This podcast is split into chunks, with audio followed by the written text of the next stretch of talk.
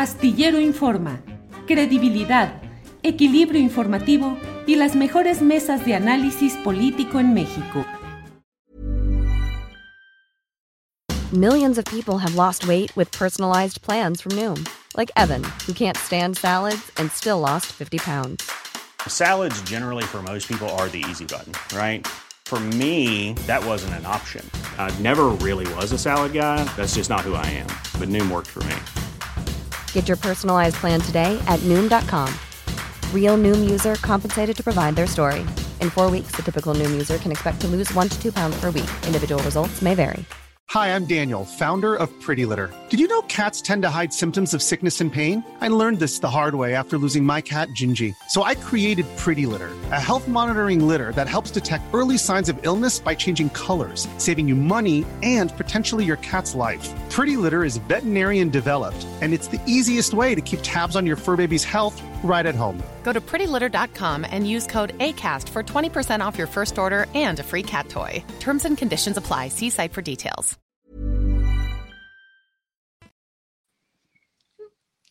Ya estamos aquí. Hola, hola, ¿cómo están en la mesa del más allá? Bienvenidos, bienvenidas. Déjenme ponerme aquí los audífonos que por tanto enredo ya ni siquiera me acordaba.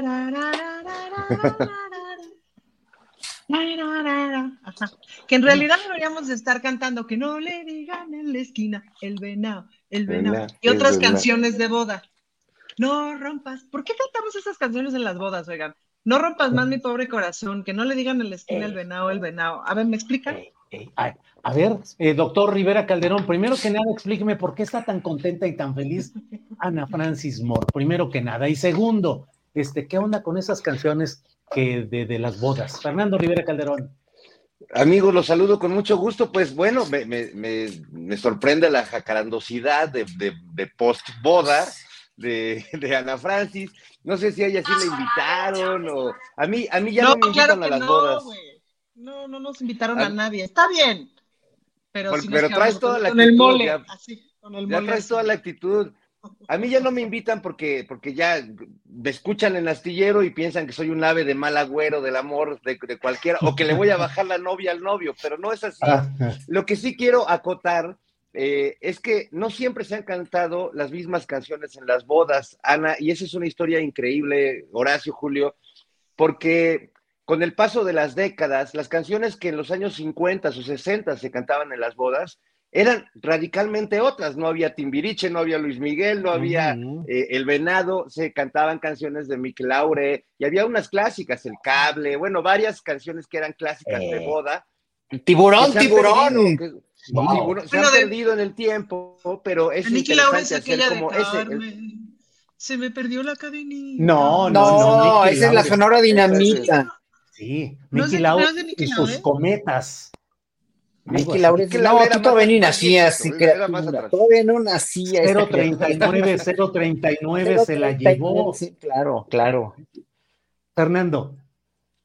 Ya es. No, bueno, Vic Laure tenía varios, varios, varios este, éxitos eh, muy, muy clásicos. Tiburón, Tiburón era una de las, de las más famosas. También una, una canción que hoy este, sería casi un himno feminista, que es la de la cosecha de mujeres. La cosecha de mujeres nunca se acaba. Nunca se acaba. La cosecha de mujeres. Bueno, pero si la pones en una así, fiesta lésbica, tiene todo el sentido del mundo. La rajita de canela también, la rajita de canela, era típica. Sí. Sí, así es. Pero Bien. bueno, este, la voz, supongo que porque dicen que se nos casó este, la, la futura Gran Tlatoani, pero pues yo, yo la verdad ando destanteado, ¿no? No quiero que Ana nos cuente bien el chisme o cómo estuvo, o qué. Manito, bueno. pues te puedo contar lo que puede contar cualquier persona que tenga Twitter. Ah, su mecha. Pues así ah, pues salió. Sí. Así salió. Pero mira, así déjame salió. ver, porque a mí me parece que Horacio Franco ya va vestido de gala para una. A ver, ahí está poniendo Ana Francis la foto donde... La boda.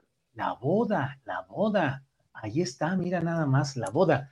Horacio Franco, ¿cómo ves este anuncio de la boda? Y además dinos si ya estás vestido de gala para una fiesta así. No, no, estoy vestido dándole un homenaje a la magistrada, me pinté los labios, incluso que yo nunca los había pintado, que me quedaron con plastas y plastas, pero pues como un homenaje póstumo a la magistrada, para que mucha gente que dice, pues como, como el infortunado tuit de Salinas Pliego, que de veras me, me, me, me pareció muy desafortunado, que por no quererse, que por no quererse a ellos mismos les pasó eso. No, yo me quiero a mí mismo muy bien y yo no necesito, como, como me dijeron después de la, de, la charla que tuve contigo, en uno de los chats me dijeron, es que Horacio se quiere justificar, no, o sea, yo no, nadie se quiere justificar de nada, yo no me hice justificar ante nadie, el, el magistrado tampoco necesitaba justificarse ante nadie, Claudia tampoco, Claudia Sheinbaum tampoco se necesita justificar ante nadie si consolidó su amor con una boda, ¿no? Entonces, bueno, eh, la, la madre tierra no se necesita justificar ante nadie para decir que la estamos madreando de una manera fenomenal y bestial y no se tiene que manifestar más que con, huracanes, ¿verdad? Y con fenómenos climatológicos tan extremos para decir, me están dando en toda la madre, a la madre tierra, ¿no? Pero, pero no es ninguna justificación, o sea, la, la tierra habla por sí misma y manifiesta lo que siente un animal, un ser humano, todos, no necesitamos justificarnos de nada cuando somos genuinos y somos auténticos y estamos en un momento dado sacando la casta, sacando nuestras personalidades. Entonces, yo no sé qué dicen de que hay que justificarse. A ver, Ana Francis, ¿tú necesitas justificarte que tienes una esposa y que tienes una hija? ¿No? ¿O sí? De ninguna manera. No, entonces yo lo que digo es que vamos siendo realistas y, yo me quiero tanto como el magistrado se quería y a, él y lo oí, lo escuché hablar diciendo cosas verdaderamente maravillosas y no entiendo cómo puede haber todavía tanto, tanta homofobia y tanto odio injustificado. Nada más y lo de la boda, pues qué padre, qué padre que se casó, pues felicidades a Claudia Sheinbaum. Ahora sí que qué padre. Ana Francis, si quieres, ahorita volvemos sobre este tema que mucho hay que hablar de las bodas. Aquí en el chat alguien puso por ahí, pues sí, nomás que al final de las bodas empiezan cantando tragos de amargo licor o alguna de esas de despecho. Es lo que te digo que, ¿por qué? Por eso me preocupa a mí mucho la heterosexualidad, Julio. De veras, revísense. ¿Por qué? ¿Por qué? Porque estas son las canciones de amor este, típicamente de la heterosexualidad. Es decir, del amor que, de la idea de amor que hemos construido. No, no son típicamente heterosexuales. Estoy forzándolo un poco para, para hablar de lo que dijo Horacio. Eh, pero esta es la idea del amor, del amor que hemos construido, pues, ¿no? O sea, tú buscas en Spotify este, las 10 canciones románticas, los 10 hits románticos y todos son de desamor. Entonces, como, o sea, todos son de por qué me olvidaste, por qué te fuiste, te extraño, no te puedo olvidar, ojalá estuvieras aquí, pues, ¿no? Hay muy pocas canciones de celebro que estés aquí y que qué bonito. Por eso me gusta vivir Quintana, porque, porque le empieza a girar a otra poética del amor. ¿no? Tú, Ana Francis, por ejemplo, ¿qué canciones de amor en ese sentido positivo y mm. pleno, cuáles te gustan? Hay una, hay una que me gusta mucho que se llama Contigo, que canta una chava que se llama La Otra, ah. eh, que algo dice así, yo no me muero si no estás aquí, ah. puedo ser feliz caminando sin ti y así, así, pero contigo el mundo se vuelve un poco menos feo contigo, es cierto que ta, ta, ta, ta, ta, ¿no? Así, es decir, no me completas, pero si estás aquí nos la pasamos mejor. Sí, ya las, ya la estoy viendo aquí. Yo no me muero si no estás aquí, puedo andar bien caminando sin ti. No me haces falta ni eres mi media naranja en la vida. Voy aprendiendo a curarme yo misma todas mis heridas. Algo así dice. Pero eh, contigo el mundo pues se vuelve un poco menos feo contigo. Yes. Fernando Rivera Calderón, cantos de amor o de desamor. ¿Cuáles canta usted, don Fernando, cuando ya está, em, como dice un programa de la UDG, de la Universidad de Guadalajara, que se llama estoy en el rincón de una cabina. Cuando usted está en el rincón de una cabina o de una cantina, ¿cómo se pone usted cuando está pleno, cuando está acá, ardido, herido o pleno de amor? Fernando Rivera Calderón. Fíjate que yo ahí, ahí le fallo a la, a la, tradición macha resentida mexicana. Yo le canto más al amor y a la celebración del amor y a la búsqueda del amor. Soy ese pajarillo que se posa en una rama a, cantar, a ver, a ver si llama a otra pajarilla por ahí a, acercarse.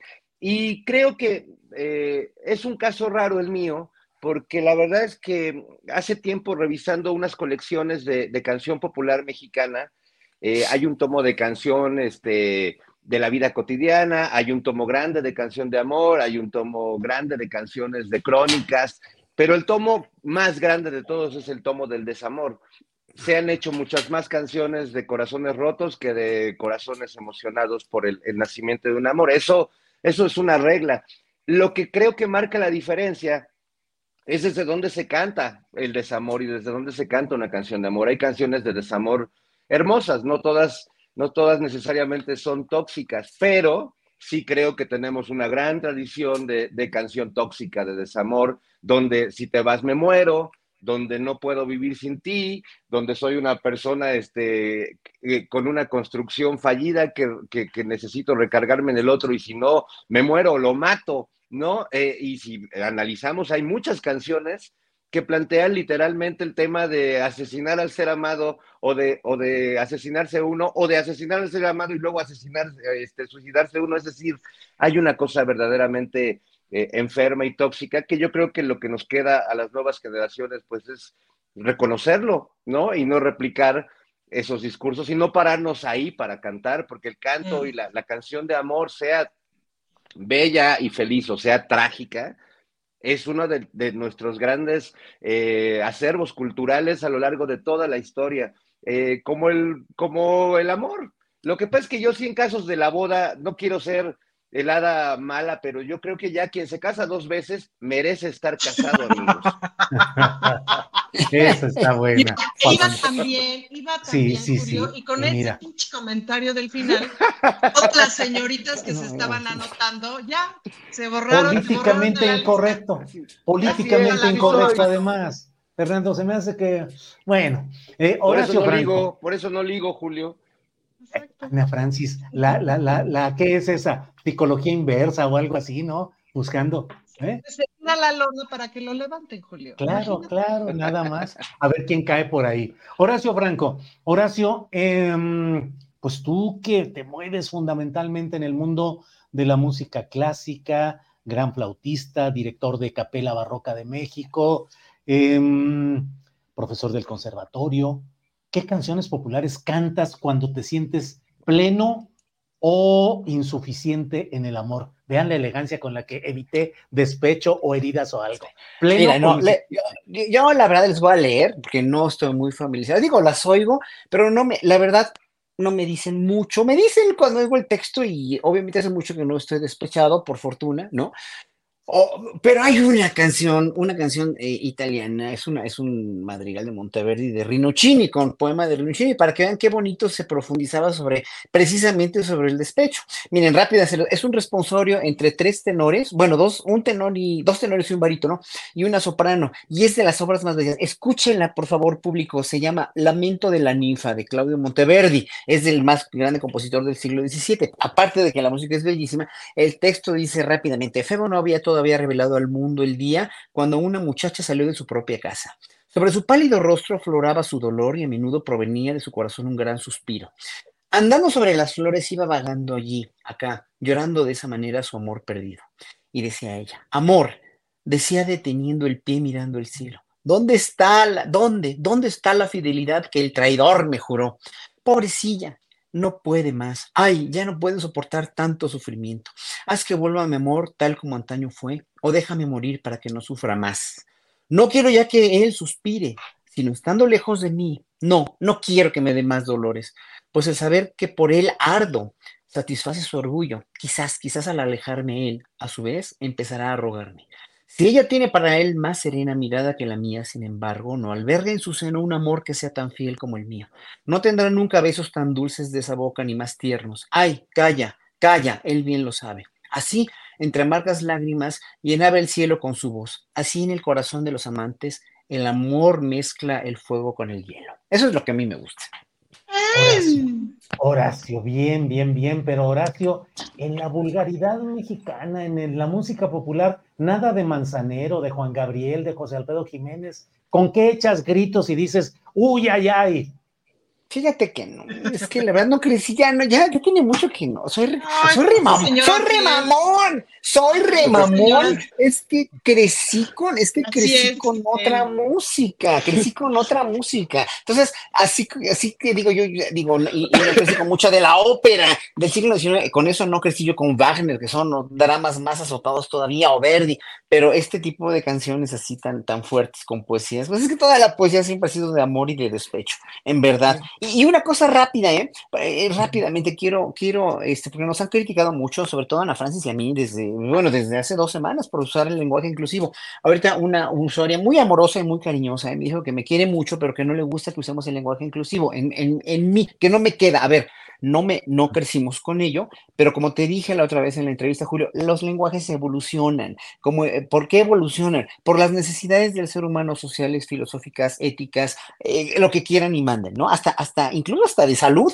¿no? las necesidades de salud del ser humano se van modificando, van usando lenguajes que no, digo, palabras que no se usaban antes. Entonces, el lenguaje español hace 500 años era muy diferente, no lo entendíamos, no lo hubiéramos entendido. Si nosotros nos hubiera oído hablar Hernán Cortés o cualquiera de esos que llegaron, no nos hubieran entendido, ¿verdad? ¿Cierto o no? Ha evolucionado de tal manera que no lo entenderían, ¿no? Y entonces, hoy por hoy, tal vez el lenguaje dentro de 10 años, 15, 20, 30, 50, ojalá que lo veamos, ya haya evolucionado hasta esta necesidad de la comunidad trans de, en un momento dado, usar este lenguaje inclusivo. ¿Que no nos gusta? Bueno, a mí no me gusta, no me gusta porque no estoy acostumbrado, pero como le decía yo a mi suegra, oye, que, que la quiero tanto y que la amo, le decía yo a mi suegra, oye, oye, ma, porque a ella tampoco le gusta. Hace 30 años tuviera te hubiera sido verdaderamente horrendo ver que tu hijo se besaba con otro hombre. Y hoy hasta nos pides que nos demos un beso para despedirnos. Imagínate, ¿ves? O sea, así cambian las cosas,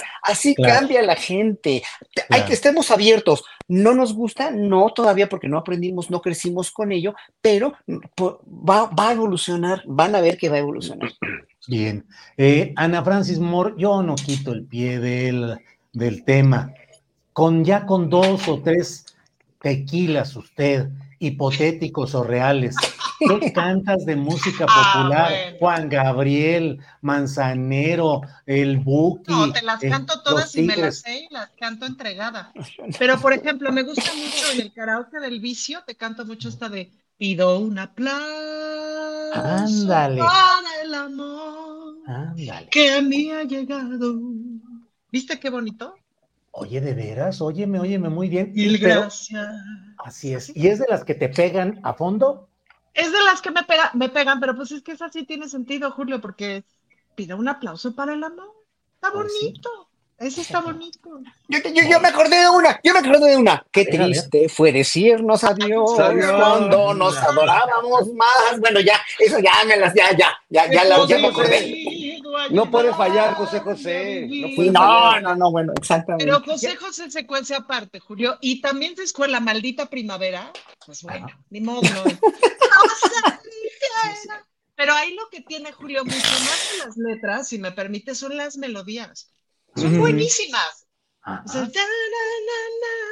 esas melodías pop, puta, son re pegajosas y son muy buenas. Juan es el rey de las melodías. Miren, miren, pero no me demeritas la ah, letra de la maldita primavera es un poema como el que nos acaba de leer Horacio. No, o sea, fue más, fue, a ver, espérate nada más, fue, más, o menos, así. Vino blanco, noche y viejas canciones. O sea, ya nada más desde el planteamiento parece que estoy oyendo a Gutiérrez de Cetina. Miren, ya este programa lo van a desmonetizar con tantas canciones que han hecho ustedes, que son, pero, pero adelante, total, pues para eso estamos, adelante. ¿Qué ibas a decir, Ana Francis? No, un análisis un poquito ya semiótico. O sea, es una noche de vino blanco, viejas canciones, no sé qué. Puta, y por una noche tanto pedo. Sí, es así de, Oye, es poético eso que acabas de decir, ¿eh? Es poético. Es así de, hermanas. Por una noche tanto pedo. O sea, a ver, hermanos, hay que salir de ahí tú querías debate en este programa. Yo quisiera que la diputada Ana Francis vaya y le diga eso a William Shakespeare para que no escriba Romeo y Julieta, que fue una pinche noche. Por favor, señor. momento, momento, no fue una noche. en, una, durante en una noche se vieron y dijeron a Yojón. Y luego el joven fue a buscar a la muchacha al balcón. Y en el balcón ocurrieron un montón de cosas. Se echaron una poesía de te encargo. Y si te recetan aquella de, la luna, de la luna se palidece con tu cutis, que es básicamente lo que dice, ya, si te recetan esa, pues digamos que si ya azotas un poquito. Y luego vienen las subsecuentes. Entonces, no, no es una noche, es una historia de amor breve, efervescente, febril y adolescente, sí, pero no es una sola noche. No culpes a la noche. Perdón. que estamos con el escándalo, el escándalo del deudor alimentario. No culpes a la playa, culpa a Luis Miguel que no paga pensión a sus hijos. Exacto. Oye, pero le ha, le ha dado donaciones a Acapulco, hombre. Sí. Oye, Fernando Rivera Calderón, ¿qué hacer? Todo esto que estamos hablando, de bella poesía, de bellas elaboraciones que ha presentado Horacio Franco, interpretaciones tan poéticas como la de Ana Francis de Por una noche tanto pedo que, que merece con métrica realmente así, hasta título de canción venidera. Letras de oro. Sí, letras de oro en el muro de la lírica mexicana. legislativo, exacto. Así es. Fernando Rivera, pero finalmente muchas de las canciones que nos sabemos de memoria, algunas y pienso sobre todo en las canciones de Juan Gabriel, son de una redundancia, de una simpleza que a veces eh, va contra toda intención poética o literaria mayor. Es una discusión que se dio cuando murió eh, Juan Gabriel, que se desató mucho el análisis de las letras de sus canciones, pero como esas, ¿en cuáles de las canciones populares tú, Fernando Rivera, encuentras poesía bien expresada y que la gente las cante chido? O más bien lo que importa es el sentimiento y la pasión, dígase como se diga. Yo creo que eh, no hay una, una, una, mejor forma de decir las cosas del amor, Julio. Creo que hay grandes poetas, este, como Octavio Paz, como Sabines, este, o como los antiguos poetas del siglo de oro, o, este, o Gutiérrez de Cetina, que, lo podían plantear en términos verdaderamente eh, celestiales. Y yo también celebro mucho la, la, espontaneidad, la naturalidad y a veces la simpleza de, de frases eh, de Juan Gabriel o de Cuco Sánchez eh, o de estos grandes, o de, bueno, Agustín Lara era barroco, diría yo, churrigueresco, pero la verdad es que yo lo que creo es que al final el amor es muy simple, Julio, el amor eh, siempre es como nuevo, siempre es como, es un niño juguetón, claro, se convierte en otras cosas. Yo hablo del amor que Ana Francis este, discrimina por ser una pinche noche, pero en esa pinche noche se ha construido toda la, poética del amor. el amor surge de esa noche y luego se, se, va enriqueciendo, se va volviendo barroco y luego se deconstruye en el desamor, pero en realidad el amor es, es muy simple. Eh, yo tengo una canción de Monocordio que tiene, un, que es, tiene una frase que le gusta mucho a la gente, que dice, yo no necesito eh, andar deprisa si yo tengo tu sonrisa, yo no necesito casi nada si yo tengo tu mirada. Y es casi la frase escrita por un niño, pero es una frase que en su simpleza pues conlleva una, una verdad amorosa que tiene que ver con esa simpleza. Yo creo que en el fondo, debajo de tantas palabras y poemas y canciones que se han escrito, está un abrazo y está un beso y está esa, esa cosa que, nos revolotea, que en el caso de unos es este, mariposas, en otros murciélagos, y en el caso mío creo que este, es una hernia yatal que me hace consumir este, antiácidos, mis queridos amigos. Pero es que Perdón, te explicas, tu concepción del amor si lo asocia con el antiácido, Julio. Ahí ya, ¿qué hacemos? Este señor no se ayuda. Fernando, quisiéramos hacer pues que, pero, es que, digo, cuando éramos chavitos hablamos de, como dice mi suegra, hablábamos de galanes, cuando éramos jóvenes, ahora hablamos de galenos nada más, y de antiácidos. Sí, sí, La, mesa. Una, una, muy bonita de amor, esta de, Juan, de Joan Manuel Serrat, la de y el, y el amor, que es una belleza. Que todo el coro dice, y el amor, y el amor, y el amor, y el amor, y el amor, que es preciosa. Sí la han oído, ¿no? Creo Cerrati, Cerrati, Pero, pero este Mira, eh, sí, como Hay una canción de Serrat maravillosa. Ojo, pero yo a lo que me refería del, de por una noche tanto pedo es por una noche tanto desamor. No, es que una noche por eso, y el amor es grandiosa, porque de hecho ni siquiera habla de una noche, habla de un momento específico, es un momento donde sientes así y que dice, y el, el todo, el milagro, el cosmos, Dios se hace presente, todo se hace presente y el amor se hace presente. Pero mi, mi, mi, mi reflexión feminista en, en, tanto a esas poéticas amorosas es, tuvimos una noche así de no puede ser y resulta que la persona se fue. La verdad es que la gente debería de irse con mejor estilo, seguro. Eh, por lo menos dando las gracias. Eh, pero vamos a suponer, estamos llenos de esas historias, entonces se fue y sufro tres años. Eso es como muy del rol de la mujer y es pavoroso, nos ha hecho mucho daño. ¿no?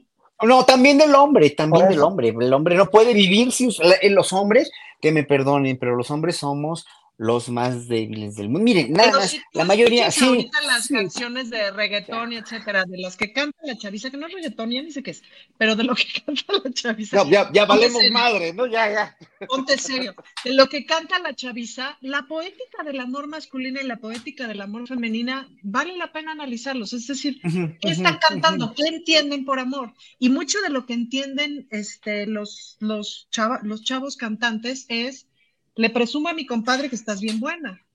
Es decir, el amor no, en realidad es su compadre, pues, ¿no? El amor en bueno, pero, es con su pero, compadre. Pero esa es la cosificación de la mujer desde de, por medio de las este de las televisoras y de las Music TV, MTV y todo eso. Cuando veo esos videos que de repente estoy en la dentista y eh, eh, pon, ponen esos videos, me impresiona la cosificación tan horrenda y tan barata y tan baja hacen de la mujer, ¿no? Y yo no entiendo, o sea, bueno, entiendo que las mujeres pueden prestarse a eso porque tienen necesidad de, tener trabajo, las modelos, pero en un momento dado sí está muy, muy, muy desagradable que la, mujer sea cosificada de esa manera, ¿no? Los hombres menos también se cosifican la cuestión, la cuestión comercial, yo me estoy hablando de la cuestión comercial, ¿no? Y por eso estamos en una sociedad donde los valores exactamente como tú bien dices, Ana Francis, del, del, amor igualitario son verdaderamente, están verdaderamente muy mal manejados, pero lo que sí te puedo decir es que los hombres muchas veces cuando se casan o cuando, cuando tienen un amante o una relación, lo que quieren es una mamá que los atienda para que, para que ellos puedan estar a gusto con su calidad de vida,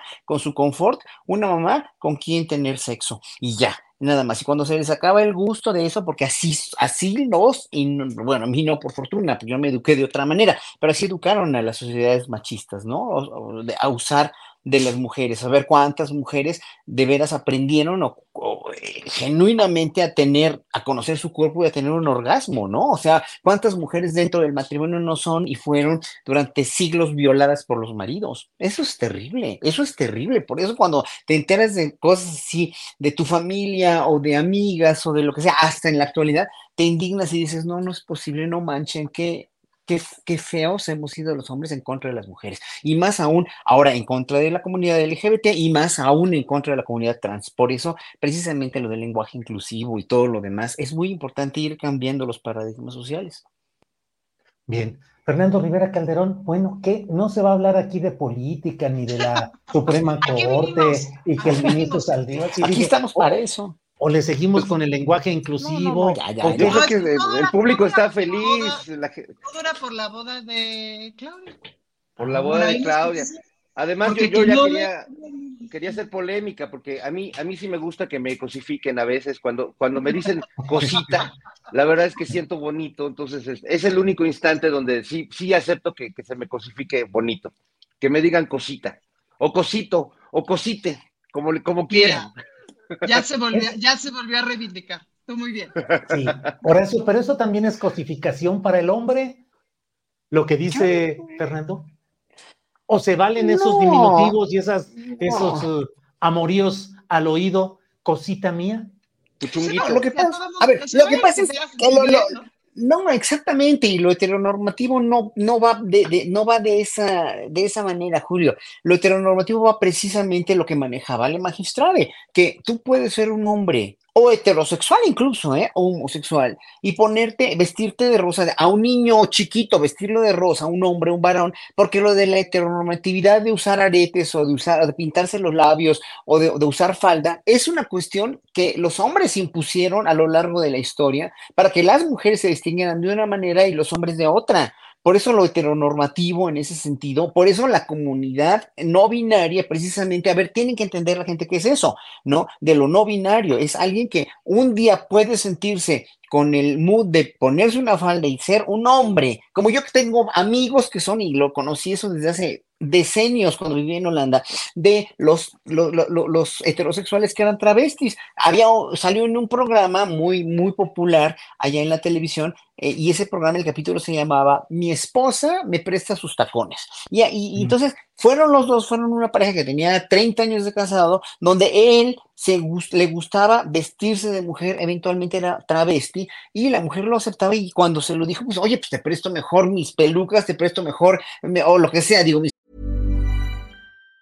If you thought the only way to get a more defined jawline with natural looking results was through surgery, think again. Juvederm Volux XC is a non surgical injectable gel filler that improves moderate to severe loss of jawline definition and can help you achieve natural looking results with little downtime. Even better, this improved definition lasts up to one year with optimal treatment. No maintenance required. Improve jawline definition for a smooth, sculpted look with Juvederm Volux XC. For important safety information and to find a licensed specialist, visit juvederm.com. That's J U V E D E R M.com. Not for people with severe allergic reactions, allergies to lidocaine, or the proteins used in Juvederm. Common side effects include injection site redness, swelling, pain, tenderness, firmness, lumps, bumps, bruising, discoloration, or itching. There's a risk of unintentional injection into a blood vessel, which can cause vision abnormalities, blindness, stroke, temporary scabs, or scarring. Talk to a licensed specialist specialist to find out if it's right for you. Wow!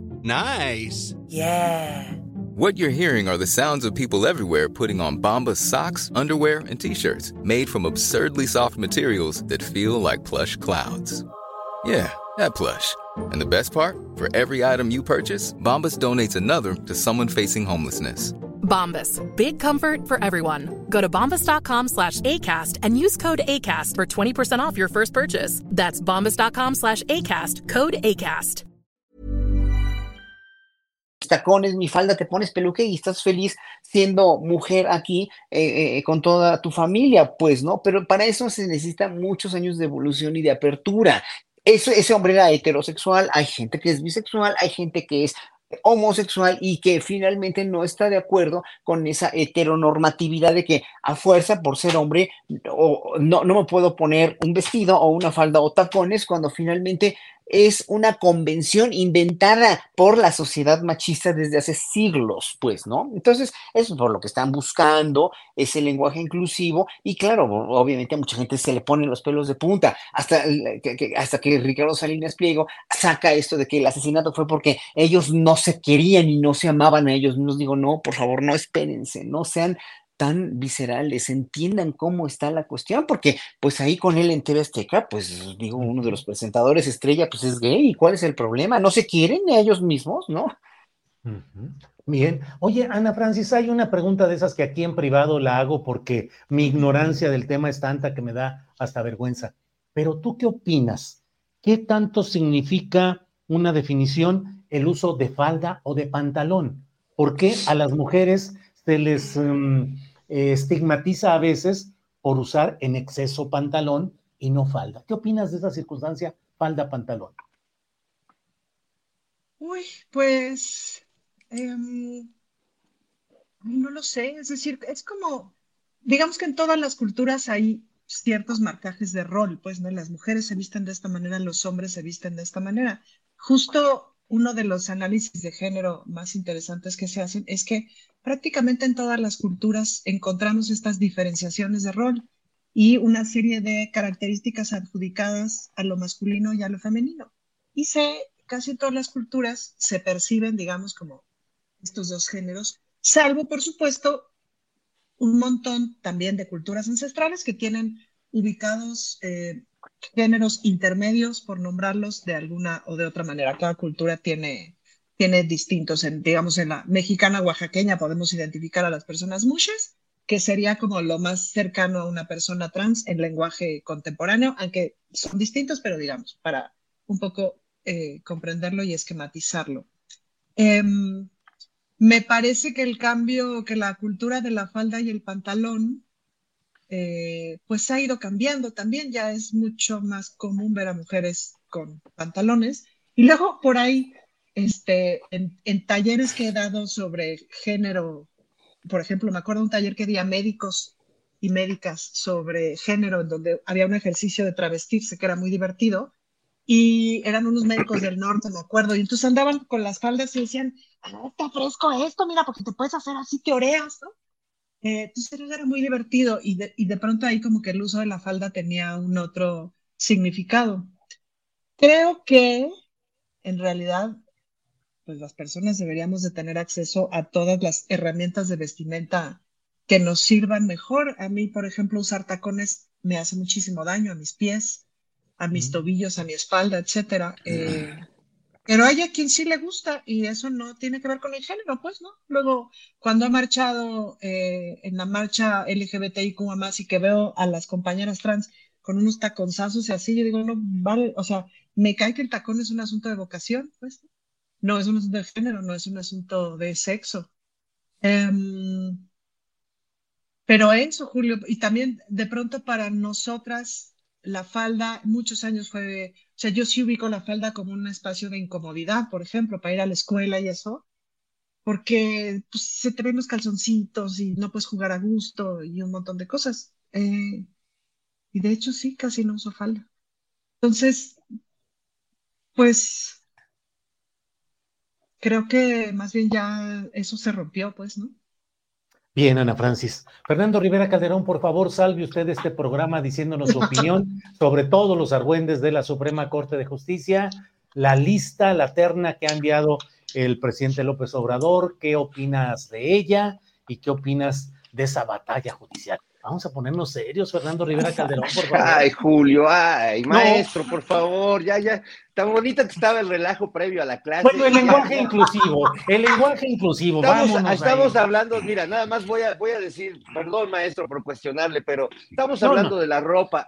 El vestuario más aburrido del mundo es el de un ministro de la Suprema Corte. La toga con el, o sea, desde ahí se ve con quién está uno negociando la política de este país. Tienen, o sea, se visten horrible, son aburridos en su vestuario. Digo, esto va para toda la heterosexualidad. O sea, la verdad es que la, ropa de, hombre es muy aburrida. Este, yo mm. celebré cuando la banda LGBT hizo que, pues, las tiendas de ropa trajeran más opciones y más colores. A mí me gusta vestirme de colores. Este, entonces, pues sí, la ropa suele ser muy formal. Y estos personajes, los ministros, eh, me gustaría abordarlos desde la ropa, porque desde ahí se perfila eh, un poco el, ánimo que tienen, eh, completamente flemático, ortodoxos, eh, incapaces de reír, incapaces de cantar una de José Alfredo, de Juan Gabriel en una noche de juerga, o por lo menos esa es la imagen que presentan y con la que se muestran distintos al peladaje que somos todos nosotros, y con, y con ese vestuario, como lo hacen también los ministros de la Iglesia Católica, tratan de, pues, darnos un poco a tole con el dedo de hacernos creer que son diferentes y que ellos se tienen que elegir aparte entre ellos, porque cómo los va a elegir el peladaje, y que ellos tienen que tener eh, privilegios y cualidades especiales, pues quizás básicamente por vestirse así, porque es, es lo, la diferencia que yo veo entre un político que va, que ejerce, legisla en la Cámara de Diputados, o un legista que trabaja sobre las leyes, pero eso no le da digamos que ningún privilegio adicional, es una chamba tan valiosa para esta sociedad como la que hace cualquiera de nosotros. Y bueno, pues creo que hemos visto toda la semana a, los miembros de la Suprema Corte defendiéndose de que este pueblo cochino este, está por inmiscuirse en la pureza de su actuar.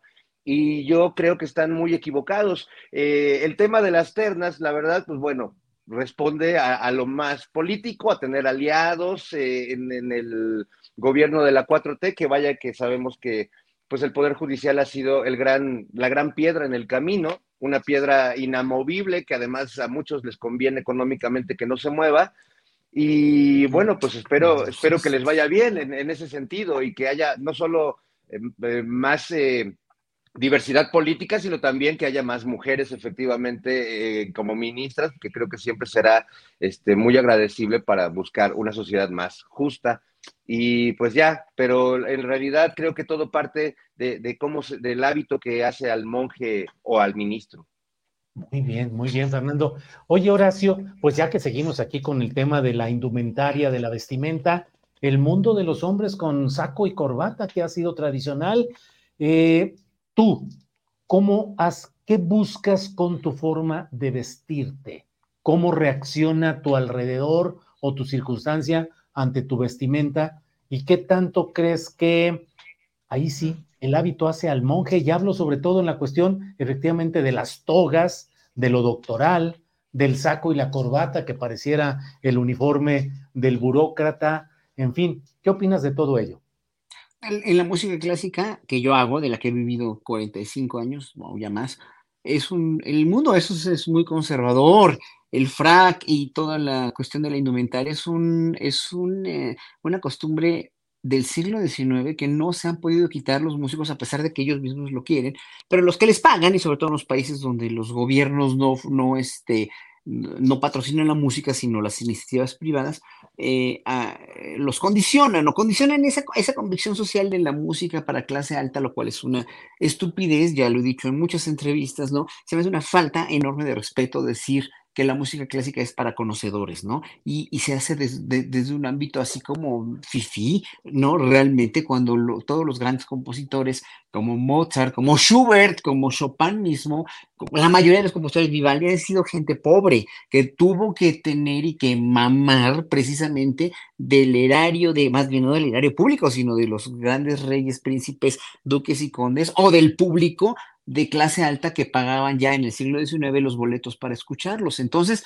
ahí eh, se vino una, un estigma, eh, fue un estigma muy grande hasta el siglo XX. Por eso en el siglo XX, después de la Segunda Guerra Mundial, con el rock and roll, con lo desenfrenado y lo, lo sí, toda la, la cuestión de la libertad que se usaron los artistas para poder llegar al público, como los Beatles, que fue un producto mercadotécnico de gran calidad, evidentemente, pero sí fue un producto mercadológico y mercadotécnico, pues hicieron, hicieron maravillas.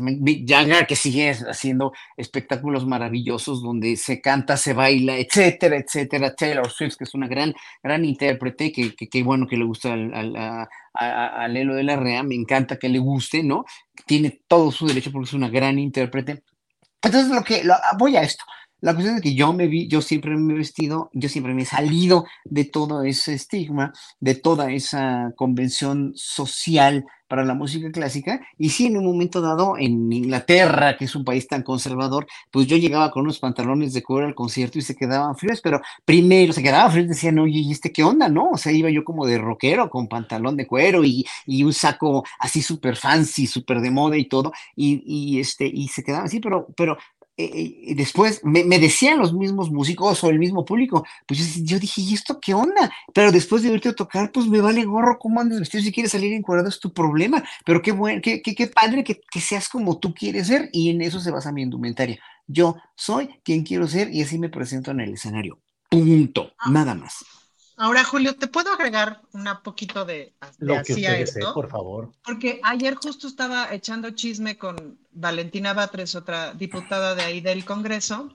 Estábamos comentando de una compañera que se inscribió a un determinado cargo y decíamos, ¿crees que se tenga que, cambiar el look un poco? Porque la lógica, o sea, digamos, la, la etiqueta del Congreso de la Ciudad, a diferencia del Congreso Federal, es un poco más relajada. Habemos muchas más mujeres que de pronto vamos de tenis o de zapato bajo, etcétera, etcétera, y la facha es muchísimo más relajada. En el Congreso Federal tienen una etiqueta como más formal, pues, ¿no? Eh, y entonces, hablando justo de esta compañera, decíamos, pues a lo mejor sí tiene que disfrazarse un poco más, pues, ¿no? Y yo le decía a Valentina, está cañón porque, por ejemplo, porque decía ella, bueno, es que para ese puesto como que sí te exigen que vayas más, más, más mejor vestida. Y yo le decía, pues si eres morena, sí, porque para una persona blanca como yo, que soy, en general soy fachosona, se me permite porque el ser blanco fachosón este, está como asociado a unas otras cosas, pues, ¿no? A la intelectualidad, o sea, el ser mujer blanca fachosona está mucho más asociado a otras cosas. Puedes, como, puede ser o artista o intelectual o, o académica o etcétera, y entonces no se cuestiona pero si fuera yo morena, quizás sí, pues, ¿no? Horacio puede vestirse como se le da la gana porque toca como Dios. Si no tocara como Dios, quién sabe si podría, o sea, si fuera un flautista mediano, quién sabe si podría vestirse y, seguir teniendo chamba, o sea, vestirse como se y, y, seguir teniendo chamba, pues, ¿no? Y esas cosas sí hay que, o sea, siempre hay que como tenerlas en claro. Está pelón. Ya no sé para qué dije lo que dije, pero no sé si me entienden. Sí. Está bien que hayas dicho lo que dijiste, está bien dicho, es lo importante. Fernando Rivera Calderón, ¿qué quiere decir? Que entonces, si no somos exitosos, ¿no podemos andar todos desastrosos o qué? En realidad, este, yo lo reduciría si no sales en la tele, Julio, porque a mí todavía no me dejan entrar al Canal 11. O sea, el, policía de la entrada me dice, ¿y usted qué viene? Le digo, es que este, tengo, trabajo en un programa. Ah, sí, ¿quién es? El, que sale en la tele. Ah, entonces pásele.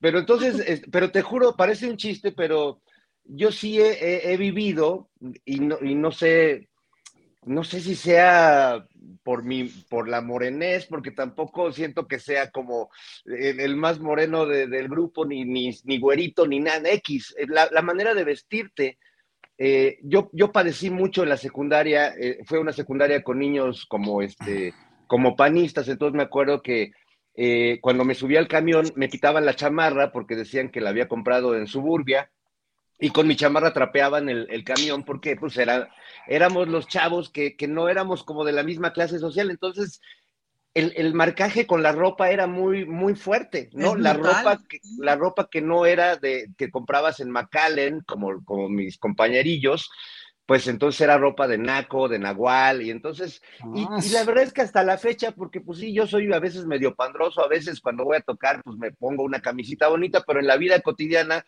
creo que he salido como 50 veces con este suéter de Nastillero Informa, y pues sí, me, es común que voy a un restaurante o voy a algún lugar y, este, y me dicen pues que, que a qué voy, o que si voy a dar un servicio, o que si voy a recoger a alguien, eh, entonces, bueno, pues yo eh, por eso desconfío mucho de las apariencias, en realidad me baso mucho en lo que en lo que transmite la gente desde su ser, por eso desde hace muchísimos años me considero amigo de Horacio Franco, por eso desde hace muchísimos años adoro a las reinas chulas y convivo y trabajo con ellas intensamente. Y también yo me siento muy agradecido de que de que todos estos amigos me acepten a mí sin juzgarme si estoy peludo, barbón, narizón, este, trompudo, o lo que me quieran agregar en, esta, en esta vez que me están mirando. Entonces, este, pues es un poco mi experiencia con eso, Julio. Yo, yo, eh, el, tema de la tele lo digo de broma porque realmente pareciera que en México, si no existes de una manera mm. pública, si no eres un twister, si no ven tu tele, tu cara en la tele, pareciera que no existes, pero en realidad, pues es, un gran error de, esta, de este sistema raro y loco en el que vivimos. Oye, Fernando, sí te aceptamos, pero sí te juzgamos. ya sé, pero, pero. ¡Qué mala! viniendo, de, ustedes no me duele. Es que yo no soy así, pero con, este señor me sale lo bully. Horrible. ¿Por qué? ¿Por qué eres así? ¿Sabes? Debo decirte, Julio, que tengo una, una, amiga que mira este programa cada semana y dice que sobre todo lo ve para ver cómo Ana Francis me molesta. Entonces, eh, eh, me he puesto a reflexionar mucho, este, que a lo mejor el rating de este programa debemos este, hacer una ingeniería para que Ana tenga más espacio para molestarme con, más libertad. Para subir el rating, venga muchachos. ¿Y a qué se debe esa vocación por el, el bullying? Yo creo que lo que pasa es que me da mucha envidia, este, Julio, porque no, porque ya en el retrospectivo, la verdad es que creo que en esta vida cabaretera me hubiera gustado trabajar mucho más con Fernando, porque resulta que nos entendemos creativamente muy bien y la verdad es que lo pudimos explotar muy poquitito. En aquel casting que hicieron este, para entrar al, a aquel programa donde estuvo Fernando muchos años, yo no fui. Entonces, siempre me quedé con la curiosidad, ¿no? De qué hubiera pasado si yo hubiera estado también en aquel programa, ¿no? Eh, y, qué, y cómo nos hubiéramos encontrado creativamente, pues, ¿no? Entonces, eso, es pura, es pura envidia lo mío, Julio, por eso lo ¿Quién diría, que, ¿quién diría que nació? Déjenme darle, déjenme darle rienda a mi envidia, a mi cochina envidia y molestar a este señor, porque me cae bien. Muy bien. Eh, Horacio, Horacio, ahorita nos dice Fernando Rivera Calderón, que bueno, a la entrada le dicen, ¿y usted a dónde va? Ahí en Canal 11, o que lo confunden con, no sé. A ti, Horacio, ¿te han confundido con qué, cuándo o por qué, o no ha sucedido? Sí, no, eh, ¿sabes dónde? Sobre todo en, en, este, algunas veces en algunos eh, puestos de migración de Canadá, sobre todo Estados Unidos, se ponen bien perros, ¿eh? También, o sea, no son tan, no son tan lindos, sobre todo cuando me ven con que traigo tatuajes o lo que sea, Sí, no, pues no, no sé, pero, pero como finalmente, pues me dice, yo hablo bien inglés y me, me, empiezan a internar y dicen, ¿qué haces? Bueno, soy músico y ¿qué, qué vienes a hacer aquí? Pues aquí están mis, mis permisos de trabajo y todo lo que sea, pues ya me dejan pasar, ¿no? Pero, o sea, un músico clásico que se viste como yo no es común, no es común. Pese a que en, en Holanda había, había, yo, yo desde los ochentas había, por ejemplo, en algunas orquestas, este, había una fagotista, me acuerdo que, que era punk y que se, se, se, peinaba con sus mechones y todo. y Holanda, que es un país más progresista, pero en Estados Unidos, por ejemplo, es, es interesantísimo que había, por ejemplo, una muchacha en una orquesta en Nueva York que este, se le ocurrió ponerse minifalda y me, porque me dijo, oye, qué padre que te puedas vestir como solista, pues porque nosotros nos hacemos uniformarnos, pero dentro del uniforme yo me quise poner minifalda y una vez en un concierto el patrono, uno de los patronos que daba más dinero, dijo, this bitch, así le dijo esta perra, le dijo al director, this bitch, así, no debe ponerse la falda, esa falda, o sea, se la tiene que quitar, porque entonces si no se la quita, les quitamos el patrocinio. Y pues tuvo que poner falda larga. O sea, imagínense como, como la derecha gringa es igual de conservadora o peor que la derecha mexicana, ¿eh? esos son terribles. Entonces, bueno, a mí nunca me han negado, o sea, sí me preguntan de repente cuando llego en camiseta sin mangas, pero pues nada, o sea, pues si me quieren mi ahí está y ya, no, no hay ningún problema. Bien, pues estamos ya en la parte final, nos toca ya el Otra hora, otra hora, otra, otra hombre. Arreglen todo y hagamos un programa todavía de una hora más. Ana Francis, postrecito, por favor, lo que tengas en unos dos minutitos. Hay dos eventos que no se pueden perder. Uno es original en el Centro Cultural Los Pinos y el otro es este Tengo un sueño, que es este 23 de noviembre a las 19 horas en el Auditorio Nacional, que es un proyecto divino en donde mil chamacos de cultura comunitaria van a estar en ese escenario y es gratis. Y el otro original es este fin de semana en el, en el Centro Cultural Los Pinos.